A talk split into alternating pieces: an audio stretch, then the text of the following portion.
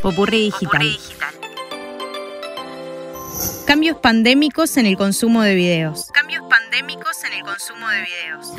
Durante el 2020, con el aislamiento al que nos obligó la pandemia, usamos mucho más que nunca la tecnología para relacionarnos con los demás.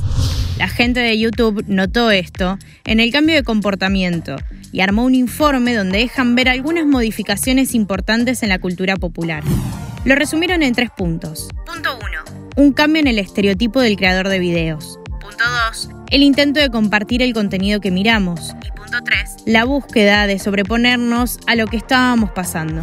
Con todas las plataformas y las herramientas tan fáciles para hacer video, se ampliaron las personas que los generan, pero no solo en cantidad, sino también en el rango. Cada vez más personas tienen acceso a la tecnología y a la conexión. Por ejemplo, los adultos mayores. Las investigaciones muestran que los baby boomers, la generación nacida entre 1946 y 1964, se conectan a Internet para absorber información. Un 78% de ellos manifiestan que aún tienen mucho por aprender y YouTube es la plataforma más frecuentemente citada como recurso para aprender algo nuevo.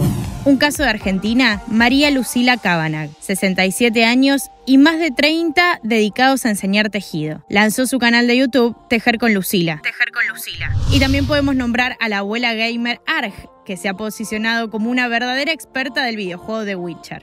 Desde YouTube también destacan cómo las personas buscaban oportunidades para conectarse con otros a través del contenido. Por ejemplo, con las reproducciones grupales, una forma segura para seguir consumiendo contenido y eventos en vivo en compañía. En abril, Travis Scott hizo un concierto virtual en Fortnite, al que asistieron más de 12 millones de fans. También las transmisiones en vivo de recitales o los partidos de fútbol nos permitían estar juntos aunque no se podía ir a los lugares. Además, muchos recurrieron a YouTube para buscar información sobre cómo hacerle frente a este distanciamiento social y poder entender los desafíos y la incertidumbre en un escenario tan atípico. Muchos usuarios lograron sobrellevar los primeros meses de la pandemia con el desarrollo de una nueva habilidad. Para algunos fue aprender algo simple como germinar semillas paso a paso o cocinar un buen pan. Para otros era una consigna más desafiante como aprender un juego de ajedrez. A nivel global, los videos con variaciones del término principiante en el título obtuvieron más de 7 mil millones de vistas y un aumento de más del 50% en el promedio de vistas diarias desde el 15 de marzo de 2020 en comparación con el resto del año.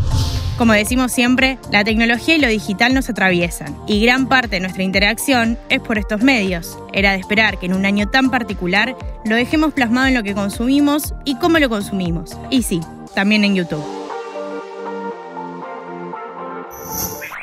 Soy Sofía Yolastra. Conoce más en popurridigital.com. Popurridigital.